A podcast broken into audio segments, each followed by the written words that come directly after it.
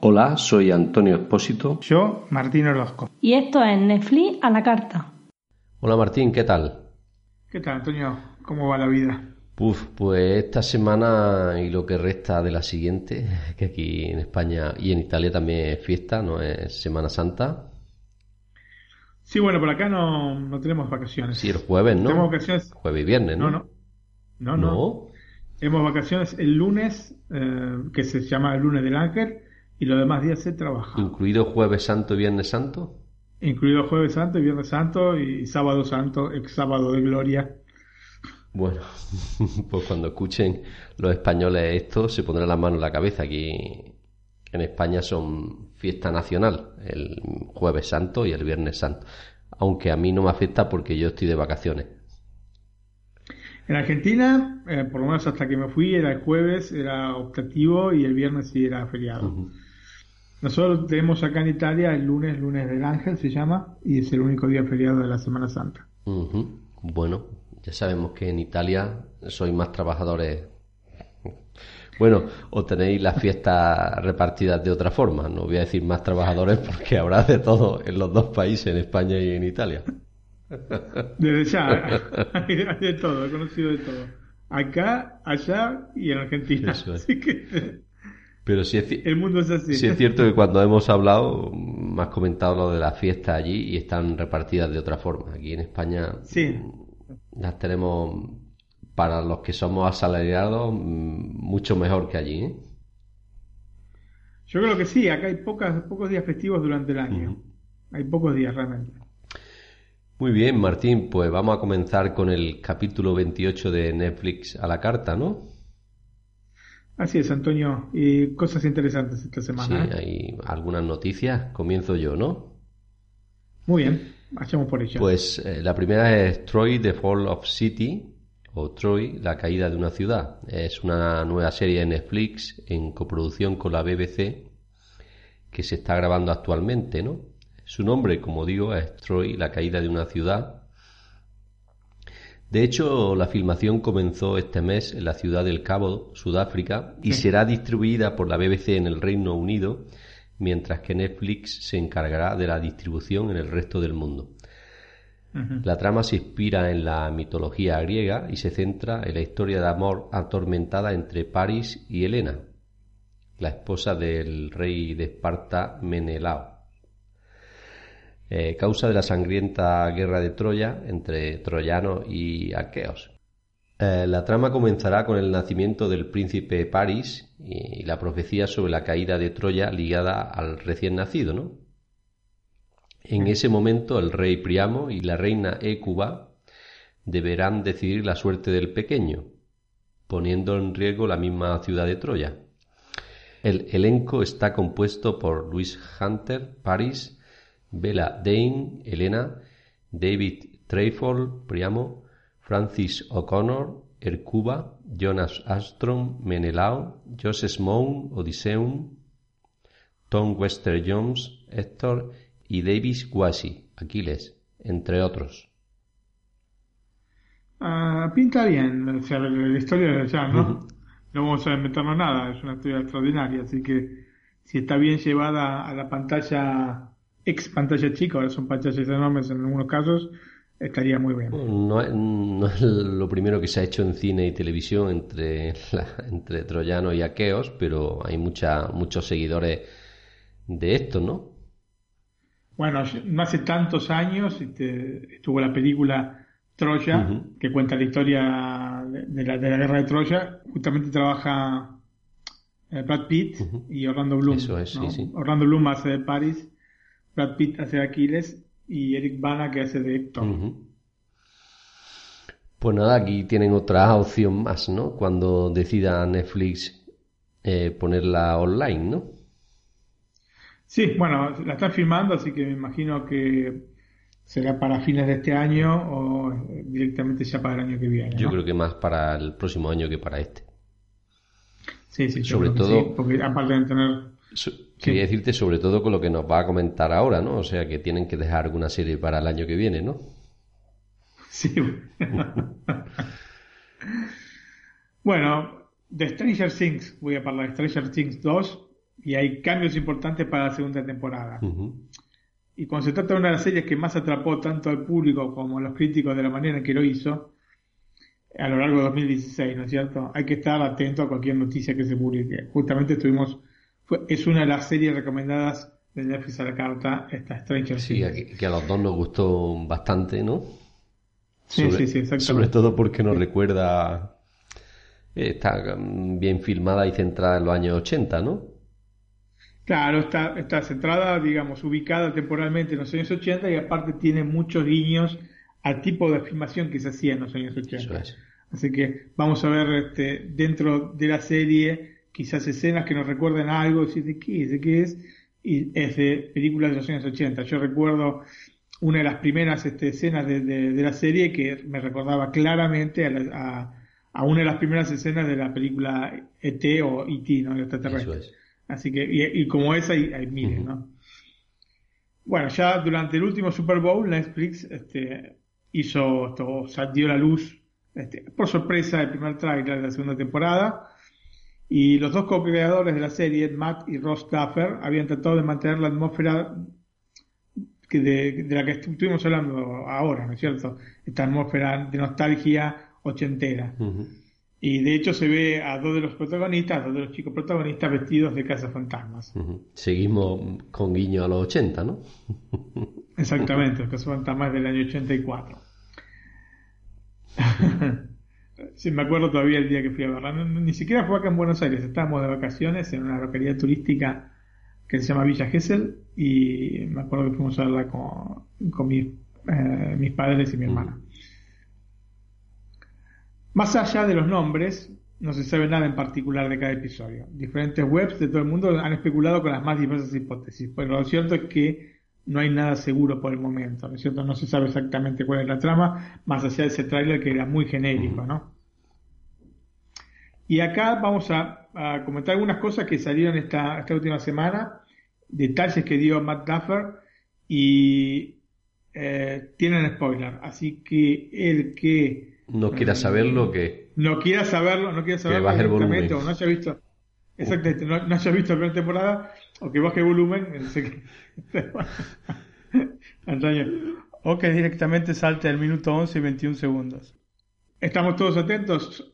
Vienen spoilers eh, repito la gente que eh, no quiera saber nada de esto que pase directamente al minuto que mencioné anteriormente un año después del regreso de Will, todo parece normal, pero la oscuridad se esconde debajo de la superficie, amenazando a todo el pueblo de Hawkins. Esto más o menos lo vimos en el trailer, ¿no es cierto? Esta atmósfera pesada. Sí, lo recuerdo, sí.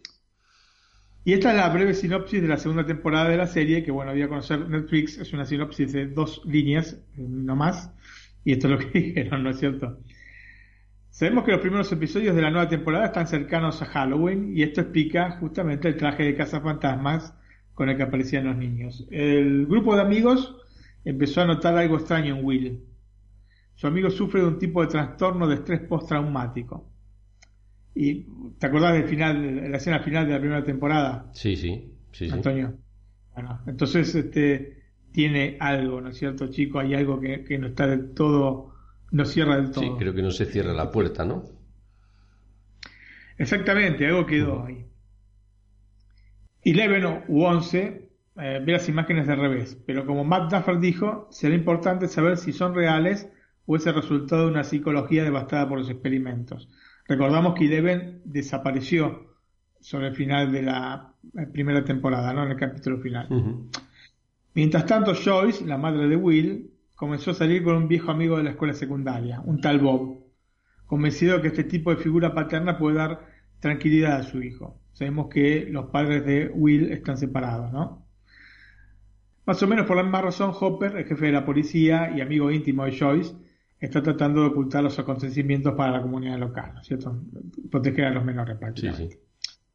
En la nueva temporada vamos a conocer un par de hermanos nuevos, Bill y Max, Mientras Max instantáneamente intenta ser amigos, incluso mostrando cierto interés romántico en Lucas y Dustin, Su hermano Bill tendrá más dificultades en la integración y la socialización. Son hermanos de él y ella, ¿no? Porque con Bill y Max no queda muy claro. Y por último, los creadores de la serie han prometido que en esta segunda temporada vamos a saber lo que finalmente pasó con Barb. Barb, eh, recordamos, desapareció um, en los primeros capítulos de la serie y era amiga de Nancy, Nancy Wheeler. La segunda temporada se lanzará en Netflix para el día de, eh, Halloween, eh, o sea, el 31 de octubre. Así que va a estar disponible globalmente. No va a haber, este, digamos, distintas fechas para determinados países, sino que van a hacerlo todo al mismo tiempo, como suelen hacer Netflix con las producciones propias que no tienen este, algún tipo de, eh, o que no han vendido, mejor dicho, a alguna compañía, ¿no? Antes de llegar al país. Por ejemplo, siempre lo mencionamos el tema de House of Cards o el tema de Better Call Saul, que en España va con una temporada de retraso. Te voy a decir que para el que no se acuerde de Bor, es la que tiene la cara así la chica que tiene la cara llena de pecas con una gafa así años 80. Claro, con el pelo mm, así castaño clarito, digamos así corto, ¿no? Sí, Creo que, que desapareció cuando estaba en una, junto a una piscina, en una fiesta de los amigos, ¿no? Bueno, sí, sí, Barb estaba, como decís vos, estaba esperando a la amiga en la piscina y bueno. No vamos a dar muchos más datos, ¿no? La capturaron, ya sabemos. Igualmente, el que haya oído hasta acá ya sabe que íbamos a dar este spoilers. Así que bueno, eh, aquí están, estos son. bueno, Martín, pues yo te traigo otra noticia de otra serie que llegará a Netflix. Eh, The Defenders. Sí. Supongo que por el nombre sabes de qué va, ¿no? Sí, sí, sí, ya hablamos de ella o por lo menos este, hicimos una referencia. Bueno, pues como sabemos, Netflix y Marvel están colaborando desde hace algunos años en la serie de superhéroes, eh, que tanto éxito han tenido la plataforma de streaming de vídeo, ¿no? Y como dijimos cuando hablamos de Iron Fist, desde hace algún tiempo están centrados en la producción de The Defenders, que va a agrupar a los superhéroes protagonistas de las cuatro series originales de Netflix, ¿no? Daredevil, Jessica Jones, Iron Fist y Luke Cage. Eh, hace pocos días Netflix lanzó el teaser donde se ve una cámara de seguridad en un ascensor con los cuatro superhéroes que hemos mencionado antes y Jessica Jones se encarga de romper la cámara, ¿no? En el ángulo superior izquierdo hay una dirección IP que la voy a decir ahora por si alguien quiere acceder a ella, es 23.253.120.81 y como digo, si ingresamos en esta dirección IP aparecerá el The New York Bulletin Archive, con entrevistas y noticias relativas a los superhéroes y hasta la posibilidad de suscripción para actualizaciones. También allí se puede ver la fecha de estreno de The Defenders, que será el 18 de agosto de 2017. Y bueno, Antonio, veremos cómo será esta The Defenders, porque por lo que vimos en Iron Fist, Esperemos que mejoren, que levanten un poco el tiro. sí, por lo menos que tenga más acción, ¿no? Porque como bien dijiste, eh, lo que nos gusta de este tipo de series es ver sus poderes, ¿no? Exacto, exacto, es, así. Eh, bueno, esperemos que realmente eh, con esta serie levanten el nivel, porque a mí sinceramente Iron Fist no me terminó de convencer, como ya lo dije en su momento. Bueno, yo de Jessica Jones a mí me gustó bastante. Tú me dijiste que no. No sé si la habías visto, pero que no te agradaba mucho, ¿no? Eh, de Jessica Jones también me pasó un poco como con Iron Fist. Eh, al inicio estaba muy, muy este, lenta la cosa, entonces dejé de verla. Pero bueno, tendría que verla entera como para dar un, juicio de valor este, concreto, ¿no es cierto? Bueno, yo la vi hace ya bastante tiempo. Bueno, bastante. Hace un año aproximadamente la terminé no es de mis preferidas, pero bueno, sí. La recomiendo el que la quiera ver entretenida y. Y sobre todo porque, como sabemos, Netflix nos va a seguir ofreciendo series que van relacionadas entre ellas, ¿no? Y si queremos entender una, deberemos de ver la otra, ¿no? Sí, seguramente Daredevil está un par de escalones por arriba de estas tres otras series, ¿no? Jessica Jones, Iron Fist y Luke Cage. Así que bueno, esperemos que con The Defenders se, se empareje todo, pero para arriba. Eso es. Bueno, ¿y alguna noticia más, Martín? Bueno, tenemos una noticia relativa a HBO y hay una serie que no sé si la habrás visto, Antonio, pero es excelente, se llama True Detective. No, me la has comentado varias veces, pero mm, no he tenido la suerte. Ya sabes que tengo el tiempo con, tiempo relativo al cine y televisión, con una agenda con muchos nombres y poco tiempo. bueno, esta serie tiene, tiene una peculiaridad y es que tuvo una primera temporada realmente espectacular. La, primera temporada se hizo en el 2014, o salió a la luz por lo menos en el 2014, y una segunda temporada que se hizo en el 2015 que no estuvo a la altura de, la primera. Y es por esto que el proyecto de alguna manera quedó postergado, aunque parece estar tomando impulso la idea de una tercera temporada. De hecho, David Milch, eh, autor de Policías de Nueva York, se va a unir a los guionistas liderados por Nick Pizzolato, que es quien ideó la serie. Aunque aún no se sabe eh, qué papel va a recubrir este David Milch, ¿no? Aunque se dice que podría ser un consultor para la serie, sino, o sea, no guionista guionista, sino un poco una guía. El que ajusta los guiones, ¿no? Por decirlo así. Claro, digamos, sí, guiar un poco a, porque decididamente la segunda temporada perdió un poco el nivel. A pesar de este tiempo en el que no se habló de la serie, HBO nunca la dio por descartada del todo, afirmando que si Pizzolato quería, tenía las puertas abiertas para contar más historias. El estilo de serie de, este, de, True Detective, para vos Antonio que no la viste, para que no la haya visto nunca, es eh, un estilo como si fuese Fargo, ¿no es cierto? Con temporadas autoconclusivas. O sea, eh, la historia se cuenta, el arco narrativo es de una sola temporada y la siguiente temporada toman otra historia totalmente distinta con actores distintos, eh, personajes distintos, lógicamente. Los guiones de los primeros dos episodios de esta tercera temporada ya estarían escritos, aunque HBO aún no aprobó definitivamente el proyecto, no le dio la luz verde todavía.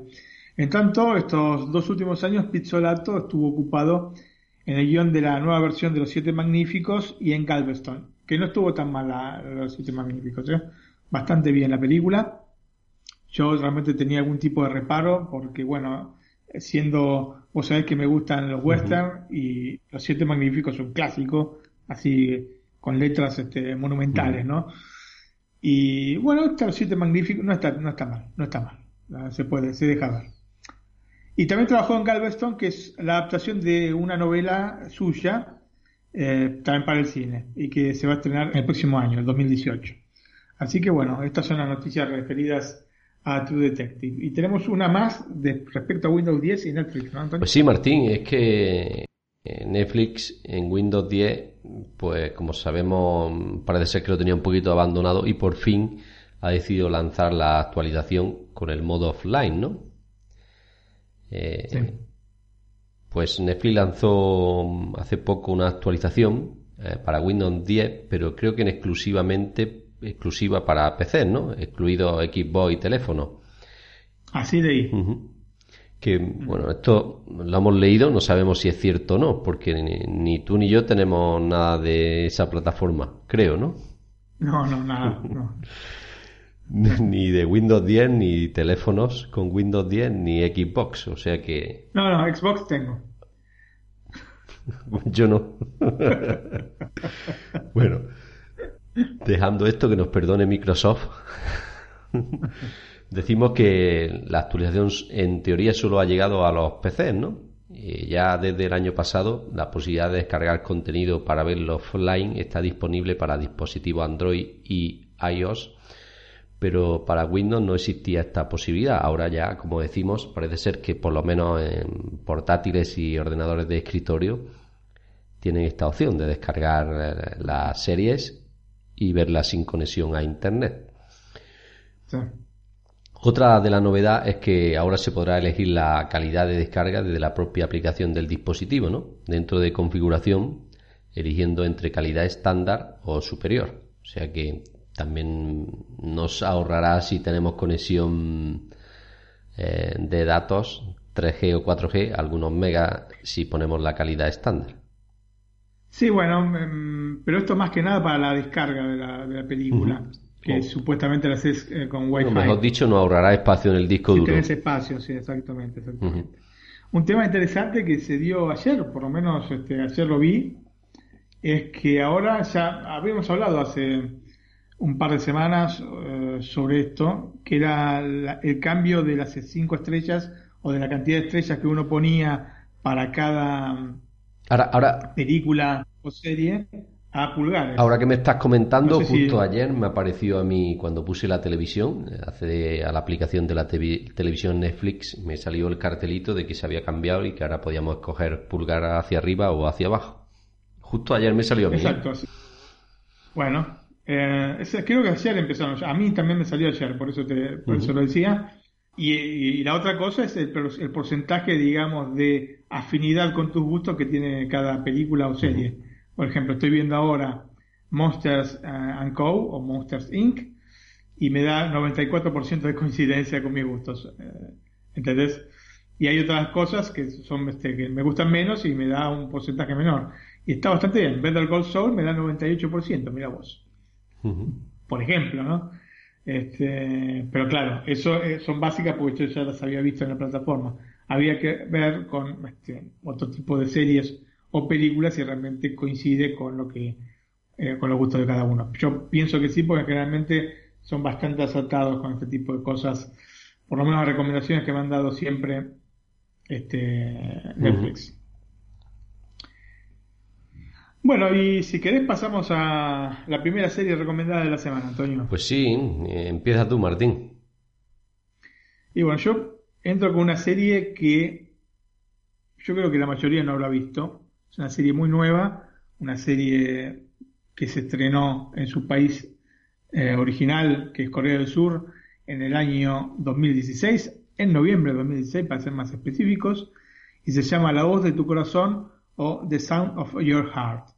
Y vos pensarás con este título que se trata de una de esas novelas románticas muy espesas, digamos, ¿no es cierto? Bueno, pero no es así. Yo cuando estaba preparando el programa he leído algo, pero sí que a primera, a primera vista cuando lo pusiste mm, pensaba que era eso. Ahora ya sí sé que es otra cosa, pero... Claro, me, tomaste por un sentimental y real no lo era. bueno, Joe Seok es un joven surcoreano que tiene como pasión los webtoons. Los webtoons son, para quien no sepa, son tiras cómicas publicadas en Internet. Es la manera en que llaman los coreanos a los webcomics. Es lo que te estoy diciendo, ¿no? Son, eh, en vez de dibujar y publicarlo, digamos, impresa este, tus trabajos, los publicas por internet, vía este, web. Lo cierto es que Joe Seok no tiene demasiado suceso con sus dibujos. De hecho, lo rechazan en continuación. Y a esto se le suma eh, una familia que es absolutamente alocada, compuesta por el padre, dueño de un restaurante de pollo frito al borde de la quiebra, y que además le gusta trabajar de extra en películas de todo tipo, y es impresionante la cara que pone ese hombre. Realmente se completa con las cosas y con las escenas. la madre. La, mejor familia, ¿no, Martín? Una familia espectacular. La madre, aparte a mí me encantan estas series de familia, que no son del todo normales, me, me, fascinan. No sé si, no creo que sea por la mía, pero que no. Pero bueno, en este caso me encanta. La madre es una, es una malhumorada mujer que tiene a toda la familia lo más en línea que puede, pero con poco suceso, ¿no? Y siempre a los golpes está. Y con cara así de, pocos, este, de pocos amigos. Y por último está el hermano mayor, que es un muchacho con pocas luces, que completa este idílico panorama familiar. A esta familia hay que sumarle la novia de Jo Seok, que se llama Aebong, que es una muchachita despierta y muy linda, que inexplicablemente está cautivada por los webtoons de su novio. Aparte de otras particularidades de estos webtoons es que los dibujos no son del todo. le consulté a mi hija, ¿no? O sea que mi hija es este, amante de los manga. Entonces le consulté sobre estos webtoons y me dijo que este, justamente en general están hechos con, dibujos que no son de una gran calidad, son autodidactas, no los, los dibujantes de webtoons. Digamos que por el público en general, ¿no? Que no son profesionales. Exactamente, ¿no? O, de alguna manera en cierto punto se convierten en profesionales porque deben pagar, pero digamos no tienen una formación detrás, ¿no es cierto? Este, como para todas las cosas, para poder dibujar tenés que tener una formación. lógicamente, eh, hay cosas que te da la naturaleza y hay otras muchas que tienes que aprender. Así que eh, cuando te falta una de estas dos cosas, eh, vienen los problemas si quieres ser dibujante. Y bueno, Antonio, a mí me gusta reír. No me pongo limitaciones para esto. Me gusta desde el joven Frankenstein o el jovencito Frankenstein en España. No sé si la viste esta película, pero para mí es, es un mito absoluto. Esta película de Mel Brooks. ¿No? Mm, estoy recordando. Es una película de 1974 en la que trabajan eh, Jim Wilder, Marty Feldman, que es un actor extraordinario, o eh, fue un actor extraordinario, lamentablemente este, falleció, como también Jim Wilder, que falleció el año pasado, y Peter Boyle, que hace del monstruo, que también falleció. Así que lamentablemente ah, tenemos un pleno de, defunciones este, en, esta película. Para que no sepa quién es Marty Feldman, es el, el que tiene una mirada muy característica, ¿no? Sí, tiene, tiene los ojos con que uno mira para un, este, un lado y otro para el otro. Bueno, seguramente muchas personas tendrán en mente este Joven Frankenstein, es una película que si no la vieron, véanla porque es un, clásico, un clásico, filmado en blanco y negro. El director, como usted dijo, creo que haber, eh, creo haber dicho, eh, fue Mel Brooks. Y tiene algunas escenas realmente extraordinarias. Hay un momento en que canta este, eh, el, el, joven Frankenstein, que se hace llamar Frankenstein al inicio de la película porque se renegaba un poco de su apellido y baila con el monstruo y bueno, es una, una escena, diríamos, mítica dentro del, panorama de las comedias este, hollywoodienses. If you're blue and you don't know where to go to, why don't you go where fashion sits? Different types who wear a day coat, pants with stripes, or cutaway coat, perfect fits. dressed up like a million dollar trooper. Trying mighty hard to look like Gary Cooper. Come, let's mix where Rockefellers walk with sticks or umbrellas in their midst. Así que bueno, me gustan películas como esa, me gustan por ejemplo los Monty Python, los Monty Python es un grupo inglés que hizo películas como por ejemplo La vida de Brian, o El sentido de la vida y me gusta ese tipo de humor que es un poco menos, este, digamos, hollywoodiano que el, de Joven Frankenstein o me gustan, por ejemplo, las comedias de enredos de la era dorada de Hollywood o los hermanos Marx o los tres chiflados. O sea, me gustan de todo. Siempre que me, puedan hacer reír, me gusta. No estoy este, yendo así a las cosas demasiado que tengan que ser demasiado profundas como para que me gusten. Me gustan las que son más profundas y me gustan también las que son más superficiales. O sea, me gusta reír. La voz de tu corazón va de esto, va de reír. Así que no, no esperen encontrar una trama subyacente, ni diálogos punzantes e hilarantes, porque no hay en la serie. No lo van a encontrar, ni, ni es la idea de la serie que tenga este tipo de cosas. La sitcom coreana contiene un humor sencillo, inocente, tal vez ligeramente chabacano, tal vez chabacano, no ligeramente, tal vez un poquitito chabacano en resumen, esencial, porque a veces es bueno poder largar una carcajada con ganas sin más, ¿no es cierto, Antonio? Eh, cuando venís a veces estresado del trabajo, una de estas series te viene mejor que una serie un poco más este, elaborada, de una comedia un poco más elaborada. Sí, hace tiempo te, hablé del príncipe de Bel Air, que me dijiste que no lo habías visto, ¿no? Exacto, sí. Pues, por lo que me estás contando, te debe de gustar. Bueno, entonces eh, le daré una oportunidad. Lo que pasa es que es de otra época y me parece que están más... Yo te digo, cuando digo que son chavacanos, son chavacanos. Sí, el príncipe de, de Bel Air es del 90 al 96. Tiene ahí a Will Smith en su... A ti que te gusta ver las, eh, las películas en su idioma original, pues seguramente gane mucho más que si la ves en español. No, no está muy mal. Eh, lo que es el príncipe de Bel Air tiene una traducción muy buena y el actor le pega, ¿no? La traducción, digamos, a Will Smith. Pero seguramente en versión original esté mucho mejor. Sí, sí, bueno, como, como todas las cosas de la vida, siempre hay que, hay que probarlo, porque digamos que en algunas ocasiones eh, incluso son mejores los doblajes que eh, las versiones originales. Aunque, digamos, la regla general es que sean mejores las versiones originales. Pero hay determinados casos, por ejemplo, la, la película Zulander, en la versión en italiano es realmente, yo no sé cómo lo hicieron, pero es espectacular, es espectacular. De hecho, yo prefiero verla en italiano que verla en, este, idioma original, así que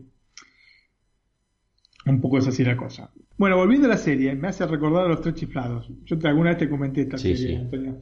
Una serie realmente mítica en Argentina. Y me hace recordar por la interacción entre los personajes, especialmente por la madre cascarrabias y prepotente con unos hijos y un marido sumisos y alocados, ¿no? Están todos loquitos. Y ella está ahí a darle golpes en la nuca. y para quien no conozca a los tres chiflados, y bueno, te cuento entre ellos, fue un trío de actores norteamericanos cuyo grupo inicial estaba formado por Moe, Larry, que siempre estuvieron presentes. En realidad fueron seis en total los actores que, que formaban parte del grupo, aunque los que estaban en escena eran tres. ¿No es cierto? Que eran siempre Moe y Larry, y después el primero fue eh, Carly, que es el más famoso de todos, que era este, pelado. Hermano de Moe, ¿no? El Moe era, digamos, el que estaba pegándoles a todos, y Larry tenía la particularidad que era semi pelado con los pelos que le crecían a los lados, ¿no? Después otro, después de Curly, que Curly por el otro lado, Carly, era eh, hermano de Moe. Moe Howard, Carly Howard, y Larry Fine. Y lo siguió Shemp. Shemp también este, formó parte, porque ellos en realidad empezaron en el vodevil y después pasaron a las películas, ¿no? Empezaron creo, creo en la década del 20 y las películas son de la década del 30, llegando a la década del 40. Y, pero siguieron juntos, este, digamos, como, como trío hasta la, 1970, si no me equivoco. Bueno, después de Carly vino Jem, después Joe y después Carly Joe. Y se iban, este, iban cambiando porque o fallecían o porque tenían problemas de salud. Sobre esto te quería preguntar yo, en el 2010, 2011 o por ahí, había una película que se llamaba también Los Tres Chiflados. ¿Tiene que ver con...? Exactamente, exactamente, sí. Eh, no es la historia o la vida de Los Tres Chiflados, sino es una película con los personajes que interpretaban, ¿no? Moe, Larry y, este, Carly. La película está basada en la serie, ¿no? Por decirlo así. La película está basada en la serie. Después hay una película para televisión que se hizo en el año 2000 para quien quiera conocer la historia de los tres chiflados, que uno de los productores fue Mel Gibson, que se llamaba justamente Los Tres Chiflados. Así que si quieren saber algo más sobre la historia de este trío, este, pueden este, buscar esta, esta película para televisión que es muy interesante y es muy llevadera. La voz de tu corazón está basada en el webtoon que lleva el mismo nombre. De hecho, el personaje principal, Joe Seok, está inspirado en el autor de la tira, o sea que es la vida del tipo. Mm. Así que solo resta esperar que las situaciones que nos presentan no estén tomadas literalmente de la vida real, pues sería increíble, increíble sería. Pero bueno, eh, a veces pasa. según me, lo cuenta, me están dando, me están dando ganas de verla. ¿eh? Sí, sí, es muy buena te digo que a veces la realidad supera la ficción. En este caso espero que por el bien de este pobre Xiao Seok no sea tan así. La sitcom se presenta con una estructura en la cual prácticamente cada capítulo es un gag, que comienza y concluye con, con, pocas implicaciones, digamos, en capítulos sucesivos. Si bien hay un sutil, pero sutil, sutil, ¿eh? hilo conductor que está dado un poco por el mismo protagonista, ¿no? que participa en todas, aunque sea en una breve fracción de tiempo en todos los capítulos. Cuenta con 20 capítulos de 15 minutos cada uno, de los cuales los 10 primeros eran literalmente una serie web que se distribuyó obviamente en streaming, ¿no? Porque si es una serie web. En noviembre de 2016, como dije al inicio del comentario. El medio por el que se pudieron ver fue Naver TV Cast, que es el principal portal de internet de Corea del Sur. La serie tuvo tal éxito este, que finalmente la pasaron a la televisión abierta, tuvo más de 100 millones de visualizaciones. Entonces, los 10 episodios restantes que componen esta primera temporada vieron la luz en diciembre de 2016, o sea, eh, prácticamente un mes después, pues fue a principio de noviembre que salieron los primeros 10. Netflix se hizo con los derechos y lo sumó a la plataforma este año, creo que en febrero de este año se sumaron, y cada capítulo está compuesto por dos de estos web episodios por los que nos encontramos con un total de 10 capítulos. O sea, si van a ver la serie no van a ver 20 capítulos de 15 minutos, sino 10 capítulos con dos capítulos este, dentro reales, digamos, porque los capítulos duran 15, de 15 minutos cada uno. para conformar este capítulo, digamos, doble de 30 minutos. Pero, repito, cada capítulo, o sea, cada, estos 15 minutos que pasan, ¿no? Estos 15 minutos de capítulo son una historia en sí, no un gag, más que historia. Los protagonistas, y acá viene la parte difícil, Antonio, porque hay que decirlo así en coreano, son Lee Kwan-soo como Joe Seok, Kim Dae-myung como el hermano mayor, Jong Soo-min como Aibong, la novia, Kim Byung-ok como el padre y Kim Mi-young como la madre. Así que bueno, es una serie como para poder este, reírse. Si tienen ganas de reírse, véanla. Tiene este, humor escatológico, tiene este, quizás en algún punto chabacano, pero lo importante es que te hace reír. Y si está buscado esto este, por parte de los de, quienes este, crearon la, la, obra, me parece lícito este, darle una oportunidad. Bueno, pues como me has comentado, yo sí que se la voy a dar, ya que no hemos reído mucho en la grabación y te voy a dar la oportunidad. No, aparte, te digo de verdad, por 15 minutos, yo con el primer capítulo, ya tenés como para reírte, te puedo asegurar. Como todo, como pasa con cualquier serie, ¿no? Hay capítulos mejores y capítulos peores, pero en general el nivel es bastante alto como para poder decir, bueno, me gustó mucho, mucho esta serie. Bueno, Martín, pues yo te traigo otra que también me ha gustado mucho, aunque yo solo he tenido la suerte de ver la primera temporada. Me falta la segunda y la tercera, ¿no? Pero bueno, como mm, lo que es la trama y eso me ha gustado bastante, pues la voy a recomendar. La serie es The Fall o La Caza en español y está en Netflix España y Latinoamérica. Aunque. Mm. Ah, perdón. La que dije recién estaba también. Este... No, discúlpame que te haya interrumpido. Sí, sí. No, comenta lo que también está en Latinoamérica, quería decir, ¿no, Martín? Sí, está en Latinoamérica. La voz de tu corazón o The Sound of Your Heart está en España y en Latinoamérica, en las dos este, Netflix. Pues como digo yo, The Fall, La Caza, eh, también está en Netflix España y Latinoamérica, aunque en Latinoamérica pues está la tercera temporada que se estrenó hace pocos meses, ¿no? Para España solo, por desgracia, solo tenemos la primera y la segunda, ¿no? Sí. Hay que hacer uso del VPN. Pues como digo, The Fall se estrenó en la, en la BBC el 13 de mayo de 2013, la segunda temporada llegó en 2014 y la tercera, pues, como digo, hace pocos meses, a finales de 2016. En Netflix España, pues, como ya he dicho, la primera y segunda temporada son las que están disponibles, mientras que para Latinoamérica, pues tienen las tres.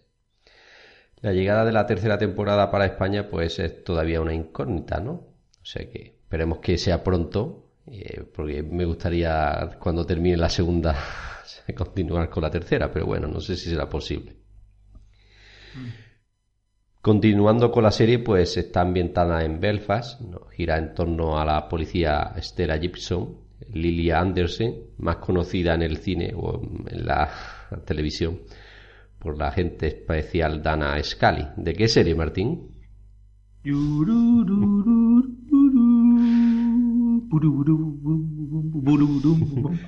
Expediente X, ¿no? Pues como digo, la agente eh, Stella Jackson llega desde Londres para revisar la investigación sobre la muerte de la hija de un político local. Esta investigación termina poniéndola sobre la pista de un asesino en serie y desde ese momento podemos ver un thriller psicológico que cuenta con muchos argumentos para seguirla.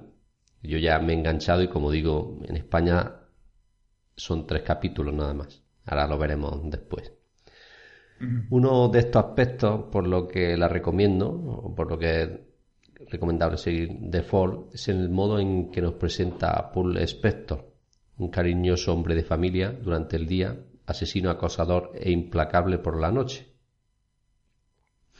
Su identidad es conocida por el espectador desde el primer momento. No es el primer título en el que se hace esto en televisión o en cine, pero no deja de ser una opción interesante, más todavía cuando se nos muestra en paralelo con el de Stella Gibson, la policía que sigue su pista. Eh, la serie quiere que nos metamos de lleno en la mente de Paul y nos mm, hagamos una idea más clara de las cosas que hace y por qué las hace.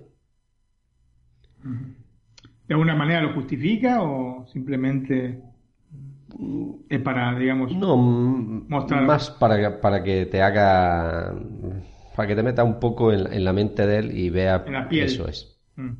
Bueno, es lo que yo he podido percibir, ¿no? Lo mismo, eh, mm. si la ve otra, otra persona, pues mm, no le parece igual que a mí, ¿no? El personaje interpretado por Lily Anderson merece un apartado para ella sola, ¿no? Desde mi punto de vista es lo mejor de, The Fall. Eh, es una mujer en una posición que le otorga cierto poder y responsabilidad, capaz de separar su vida privada del trabajo, convirtiéndola en mucho más efectiva. Es, ante todo, una policía implacable que no pide disculpas ni respeto, sino que deja que su día a día hable por ella y espera de los demás el mismo nivel de exigencia. Eh, The Fall no es un thriller trepidante, al contrario, opta por un ritmo pausado y más bien reflexivo, que nos hace sentir como mirones que espían las vidas del asesino y la policía. Utiliza muy bien el silencio para crear esa tensión necesaria en el espectador, haciendo muy interesante ver el día a día de Stella Gibson y Paul Spector. Esa lentitud consigue que los personajes vayan creciendo y que se coloquen poco a poco las piezas de la trama que deben llevarnos hasta el final, ¿no? Otro punto a favor son los personajes secundarios, ¿no? Aunque hayamos apuntado que estos pierden bastante gancho al lado de Stella y Paul, lo cierto es que The Fall construye dos personajes femeninos bastante interesantes.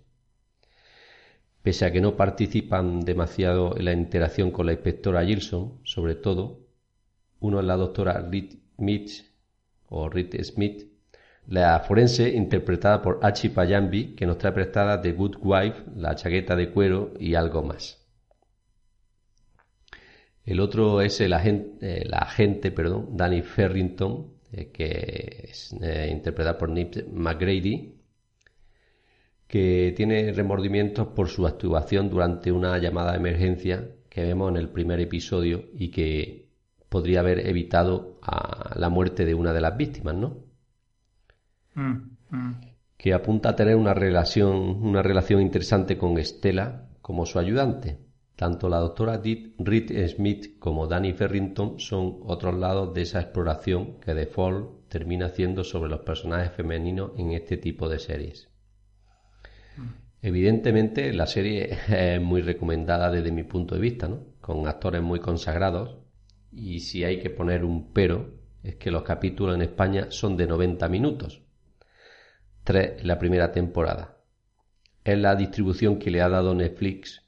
Como digo, esto solo ocurre en Netflix España. En México están divididos en cinco capítulos, ¿no? No sé por qué en España, digamos que ha unido dos, dos y uno. Sí, en México están los cinco capítulos y en España solo hay tres. Bueno. Porque no tiene ningún sentido estar haciendo este tipo de ediciones. si o sea, si lo tenés porque te viene, digamos, el enlatado, entre comillas, como se, se solía decir antes cuando venían las películas enlatadas, eh, todos juntos, y bueno, también lo pongo tal cual y listo. Pero teniendo los archivos digitales, ¿qué sentido tiene? y más que lo separen dependiendo del país, ¿no? Si lo deciden hacer en todos lados igual, es más comprensible que en España pongan tres capítulos en la primera temporada y que en México, como hemos dicho, pues sean cinco, ¿no? No tiene sentido esto. Pero pero ¿y la, la, versión original de la BBC? Sí, eran cinco, eran cinco. La original son cinco y en España han hecho tres. No sé el motivo y a mí no me ha gustado esto, pero bueno, es una opinión personal, quizá. Eh, no, pero es totalmente válida, ¿sabes por qué, Antonio? Porque es material, tiene que venir como fue creado. Entonces, la serie no fue creada en tres capítulos de 90 minutos. Tendrían que respetar eso, el, formato original. uno no pide demasiado. No son cosas demasiadas las cosas que uno reclama, pero esto seguramente sí, ¿no? Bueno, esto no pasa con la segunda temporada, que ha cambiado en este aspecto y nos presenta los seis capítulos, ¿no? Que, con los que fue grabado, ¿no? Cinco de una hora aproximadamente y el sexto de 88 minutos. Eh, cada vez menos comprensibles, entonces.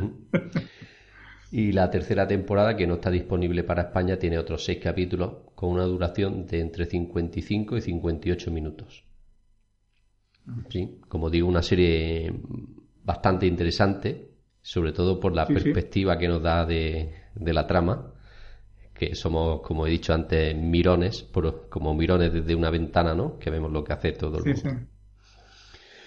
Bueno, como actores principales tenemos a Lily Anderson como Stella Gibson, eh, Jamie Dorn como Paul Spector, Nim McGrady como la policía Daniel Ferrington, John Lynch como Liam Banks, Archie Payambi como Tanya Reed Smith, Van Peel como James Olsen, Michael McKehanton como Rod Britlove, Sarah Beatty como Olivia, la hija de Paul Spector, y David Beatty como Lima Spector, hijo de Paul Spector. En fin, Martín, te recomiendo esta serie y a todos los que nos escuchan. A mí me ha gustado bastante la primera temporada, como digo. Eh, voy a ver la segunda en breve y ya te diré si es del mismo nivel o no. Bueno, teniendo en cuenta que hay una tercera temporada, me imagino que sí. Por lo que comentás, la verdad que está muy, muy interesante. A lo que estoy viendo que no está en Netflix Italia, así que tendré que recurrir a Netflix mexicano o Netflix español para esto.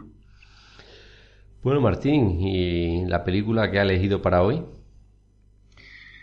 Bueno, la película se llama Gone Girl o Perdida eh, yo no sé exactamente el tipo que, si lo busco dentro del eh, Netflix de España, lo encuentro como Con Girl, pero buscando un poco los datos de la película, creo que se conoció como Perdida. No sé si vos la viste la película, Antonio, como para clarificarme esto. En España, eh, sí, como bien dice, se conoce como Perdida.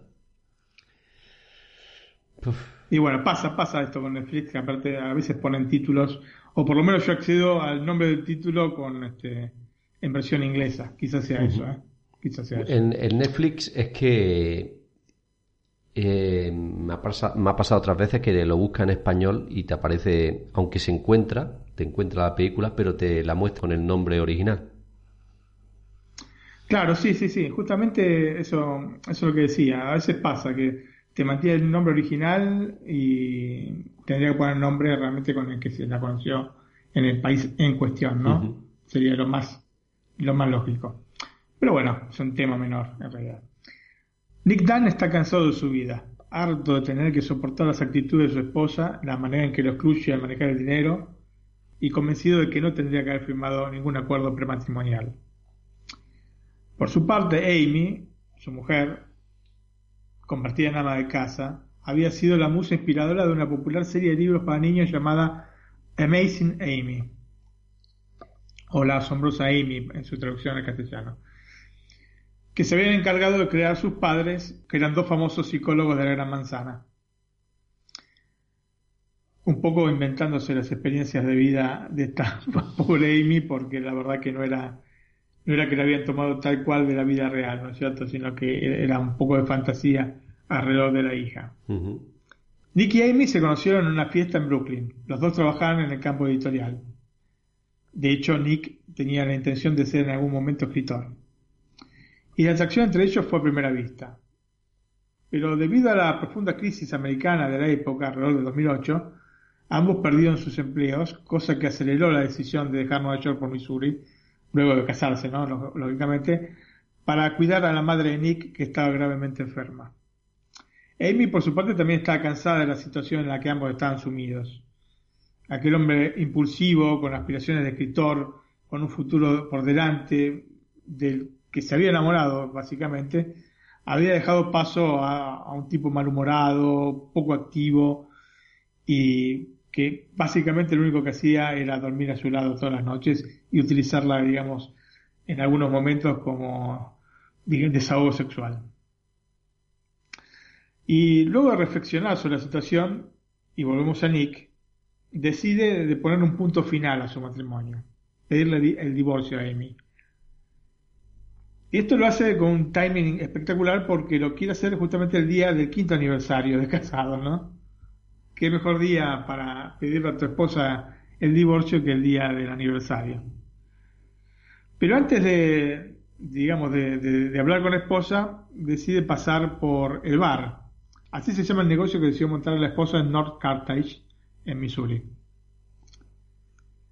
Y bueno, el negocio este está encargado, o sea, lo manejan este, y son socios tanto él como la, hermana que se llama Margo, a la que llama Go directamente. Y eh, mientras está hablando, ¿no? él llega y le pide un whisky, ¿no? Y empieza, empieza a hablar con la hermana y a hablar sarcásticamente sobre Amy, ¿no? Y mientras están hablando y jugando el juego de la vida, creo que están este, jugando, recibe eh, una llamada de un vecino quien le avisa que la puerta de la casa está abierta. Nick, lógicamente, va inmediatamente. Y al entrar encuentra algunos muebles rotos y claros signos de una pelea, ¿no? Sea, aunque no hace mucho, mucha atención, después se descubre que hay sangre inclusive. Amy no está, y como es lógico, eh, llama a la policía Nick. La detective Ronda Bonney se va a encargar del caso y ya desde un primer momento va a sospechar de él. Siempre lo mira mal. Y especialmente el otro detective que trabaja con ella, que va vestido de policía, pero que es un detective, también no, llega a cerrarle eh, la personalidad de Nick. Probablemente porque tiene un, carácter un poco reservado, poco demostrativo. Y viste que hay gente que no, que no demuestra, que esté pasando un calvario por dentro, no demuestre. Bueno, este es el caso de Nick. Que pareciera, ¿no? Que no, que no interpreta los claros signos que se pueden ver en la casa de manera evidente. O sea que han, este, han secuestrado a la esposa. Porque hay signos de violencia, pero se toma con mucha naturalidad, con sospechosa naturalidad. Bonnie, este, la detective, visto que Amy es conocida por ser Amazing Amy, ¿no? como ya dijimos antes, esta protagonista de estos cuentos infantiles, estos libros infantiles, le propone, o más bien impone, ¿no? llamar a los medios de comunicación para hacer pública la desaparición de Amy.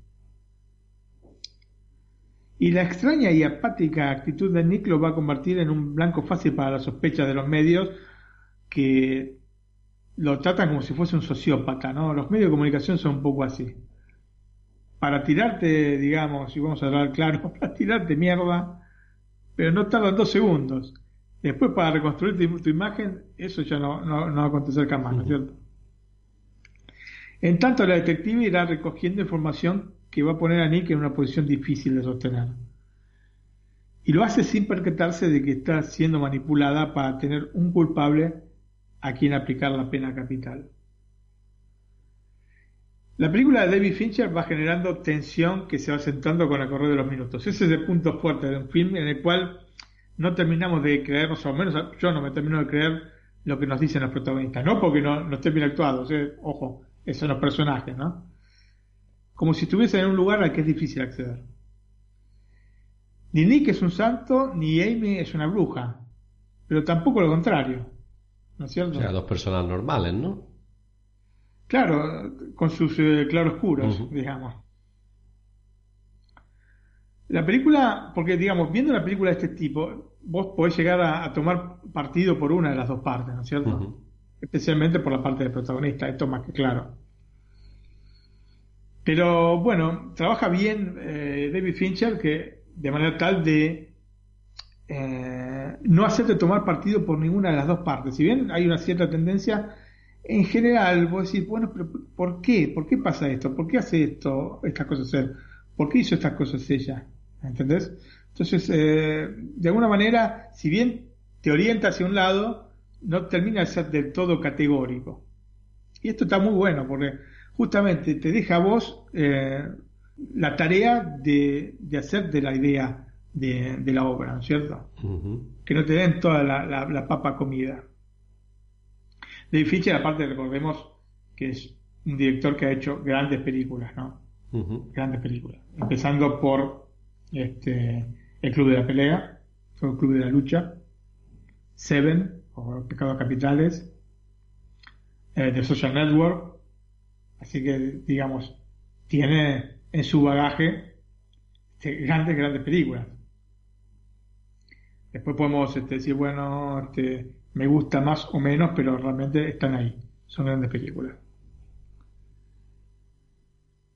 La, la película, por otra parte, se divide em, casi diría netamente en, en, tres capítulos. Dos con una duración mayor y el último que hace una función de, epílogo, en el que los protagonistas deberán convivir con el mundo que de alguna manera poco a poco fueron creando. Prácticamente se arman una trampa de la que es difícil que puedan salir. No imposible, pero bastante complicado. Y la manera en que Fincher nos presenta los episodios que van conformando un todo, entre cosas que se van ocultando mentiras que van saliendo a la luz, es realmente atrayente.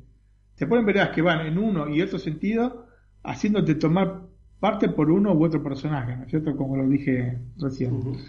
Y este ida y vuelta es lo que me parece fantástico, porque jamás, aún conociendo los hechos, estás en condiciones de elegir definitivamente un lado.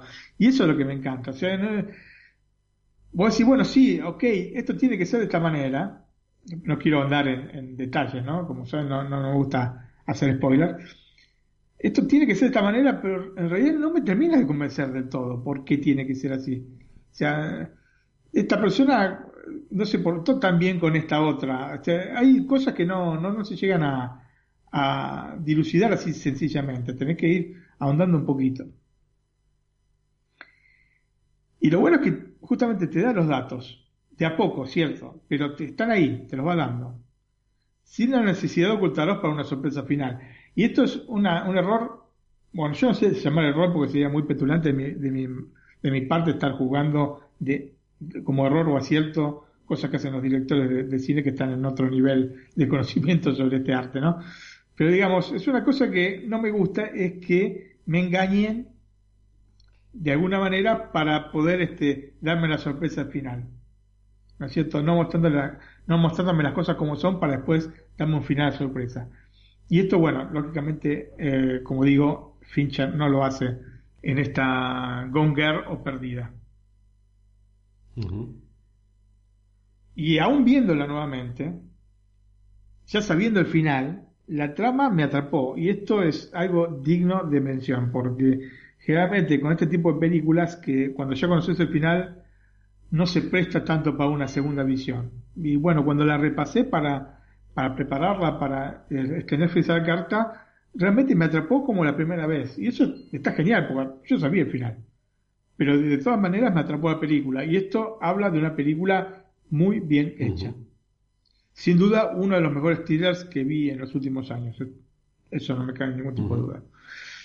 La película es del año 2014 y está basada en un libro homónimo eh, del año 2012 escrito por eh, Gillian Flynn, que por otra parte también se encargó de la adaptación del libro para crear el guion. Los protagonistas son Ben Affleck como Nick Dunn, Rosamund Pike, que realmente es extraordinaria, como Amy Elliott Dunn, Neil Patrick Harris conocido, está conocido por la serie Cómo conocí a tu madre o Cómo conocí a vuestra madre, que hacía el papel de Barney. En este caso hace de Desi Collins. Carrie Coon, como la hermana, Margot Dan, o. Tyler Perry como Tanner Bolt y Kim Dickens como la detective Rhonda Bonney. La película tuvo una nominación al Oscar, absolutamente merecidísima, diría yo, para Rosamund Pike, como mejor actriz protagonista. Cuatro nominaciones para los Globos de Oro a director, actriz, guion y banda sonora. Y dos nominaciones para los BAFTA, para actriz y para guion adaptado. Y justamente menciono esto de los BAFTA porque me llamó mucha atención que para los Globos de Oro eh, participase dentro del rubro de guion original y para los BAFTA para el guion adaptado. Porque de alguna manera, bueno, esto se da porque la autora del libro y la guionista son la misma persona. Así que bueno, tiene este dato particular la película. Repito, es una película que recomiendo para el que no la vio, este, verla porque realmente está muy bien trabajada por parte de Fincher, está muy bien actuada. No actuaciones rutinantes, sí, perdón, sí, de Rosamund Pike, no tanto de Ben Affleck, pero bueno, hace su papel bien, este, como generalmente lo hace. Yo soy, este, a mí me gusta Ben Affleck como actor. Eh, Martín, la de Rosamund Pike, mm, también me suena a mí de haberla visto en alguna película de James Bond, ¿no? Así es, en Muere otro día trabajó. Esta esbelta rubia. estaba ella y Halle Berry, ¿no? Exactamente, bueno, si bien de Halle Berry, digamos, recubría un rol un poco más importante, ¿no Eso sí es cierto, sí, sí. Sí, sí, es una mujer muy atractiva y bueno, es muy buena actriz también, ¿eh? Especialmente como la, vimos acá en esta película Gone Girl o Perdida, realmente extraordinaria.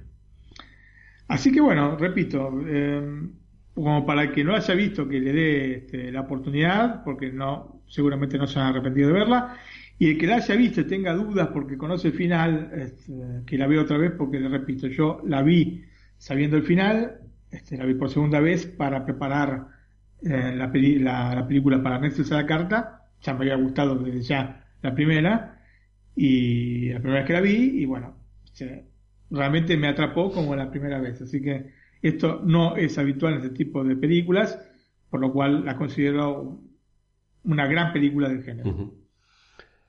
Pues Martín, ahora nos toca la escena de la semana, ¿no? ¡Indy! Otra gran película, ¿no? Indiana Jones y los cazadores del arca perdida. Conocida cuando salió al cine y cuando yo la vi por primera vez como los cazadores del arca perdida solamente. Pero después por unas cuestiones de marketing, George Lucas y compañía decidieron agregarle Indiana Jones y los cazadores del arca perdida, que por otra parte se alinea a las otras tres películas de la saga, ¿no es cierto? Eh, Indiana Jones y el Templo de la Perdición, Indiana Jones y la Última Cruzada, Indiana Jones y la Calavera de Cristal. Entonces, para aunar, digamos, los cuatro, eh, los cuatro títulos, yo creo que para su edición ya en DVD, en DVD salieron las primeras tres películas porque la Calavera de Cristal salió varios años después, eh, las, unaron, las aunaron en bajo el título Indiana Jones y y bueno, eh, durante una dura carrera para llegar a hacerse con el arca perdida, Indy se encuentra en un barco de contrabandistas, luego de dejar Egipto. Y es el primer momento romántico con Marion, ¿no? Pero claro, Indy está absolutamente dolorido, le duele todo, todas las falanges de la mano, le duelen este, todos los huesos del cuerpo y está así hecho una piltrafa. Y vamos a ver cómo se presenta el escenario. Vamos a play y la escuchamos todos.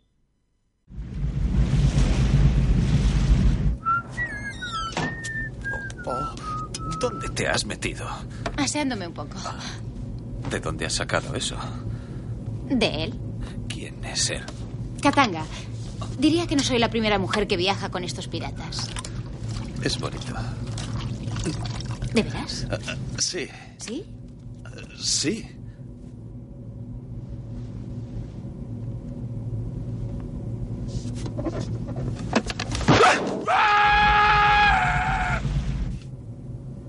¿Decías algo?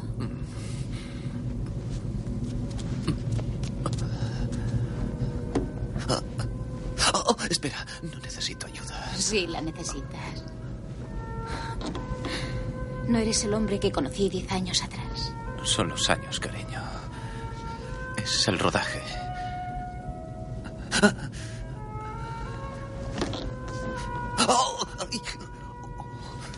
Por favor, no necesito una enfermera, solo quiero dormir. Seas tan frío. déjame. ¿Te duele aquí? Sí, duele. ¿Y aquí? ¡Oh! Maldita sea, Indy, ¿dónde no te duele? Aquí.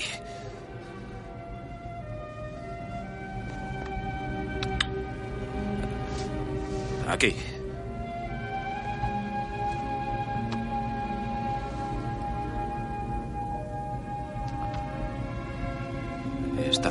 También está libre.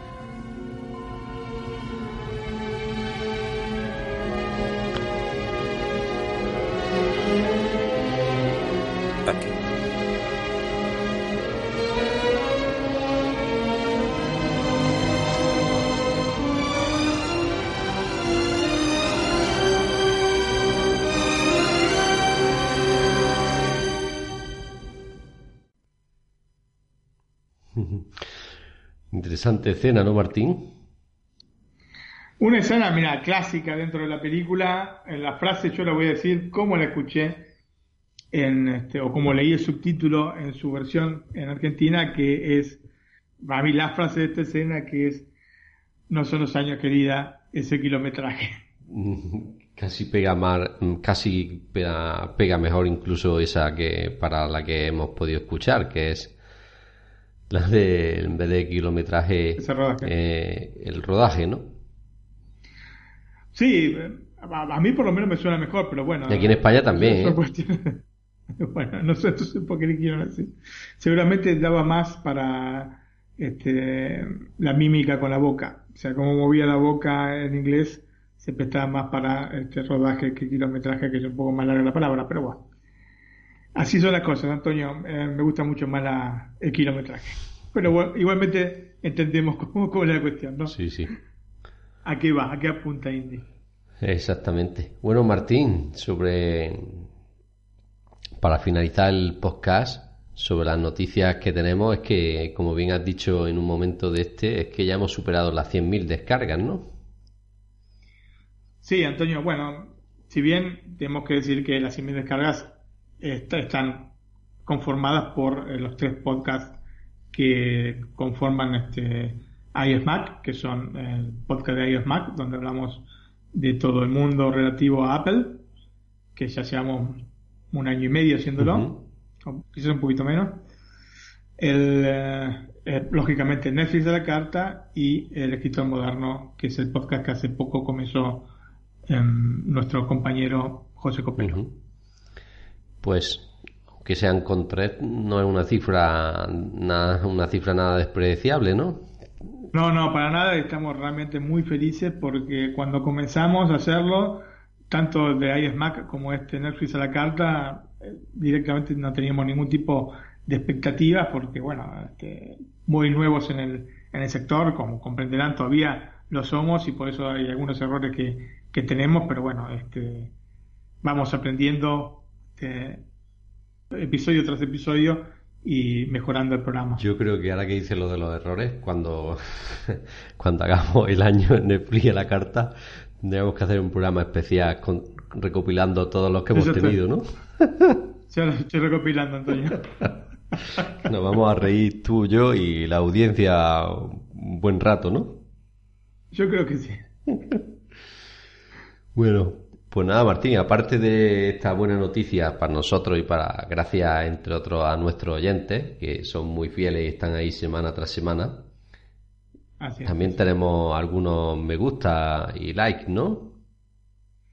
Así es, Antonio, tenemos este, unos likes en iBox o me gusta en iBox. Eh, le agradecemos por esto a Celestino Navarro Paya, Samu Andrés, a Andrés Valenzuela, J. Regidor, señor Suki, Anguichar, Neko Sensei, Truji, Luis RSX777 y Afrantes. Muchas gracias gente, muchas gracias por haber este, pedido trámite Twitter o enviado un, mail pidiéndonos entrar en el chat de, de Netflix a la carta, en el chat de Telegram, que realmente me, gusta mucho que vaya creciendo y que podamos este, de alguna manera intercambiar opiniones entre los que lo conformamos. También tenemos que decir que el correo es nac.iosmac.es, nac.iosmac.es, en el que nos pueden enviar sus mm, sugerencias, ¿no?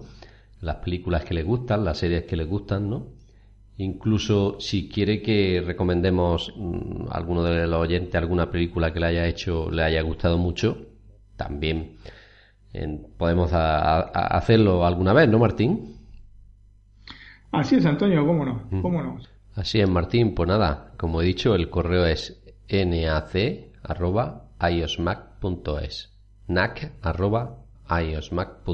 y nada, lo podéis usar los oyentes para, como he dicho, alguna sugerencia, comentario, lo que queráis, incluso para pedirnos que os invitemos al canal de Telegram o de WhatsApp, que tenemos las dos plataformas. Pues nada, Martín, hasta la próxima semana, ¿no? Bueno, Antonio, hasta la próxima semana y gracias, gente, por seguir este, escuchándonos y bueno, esperemos seguir este, haciendo cosas que les interesen. Y un saludo a todos los que están en el canal de Telegram y de WhatsApp, que son fieles y nos dejan por ahí sus comentarios, que los leemos todos, ¿eh? Un saludo, chicos. Así es. Ok, chao.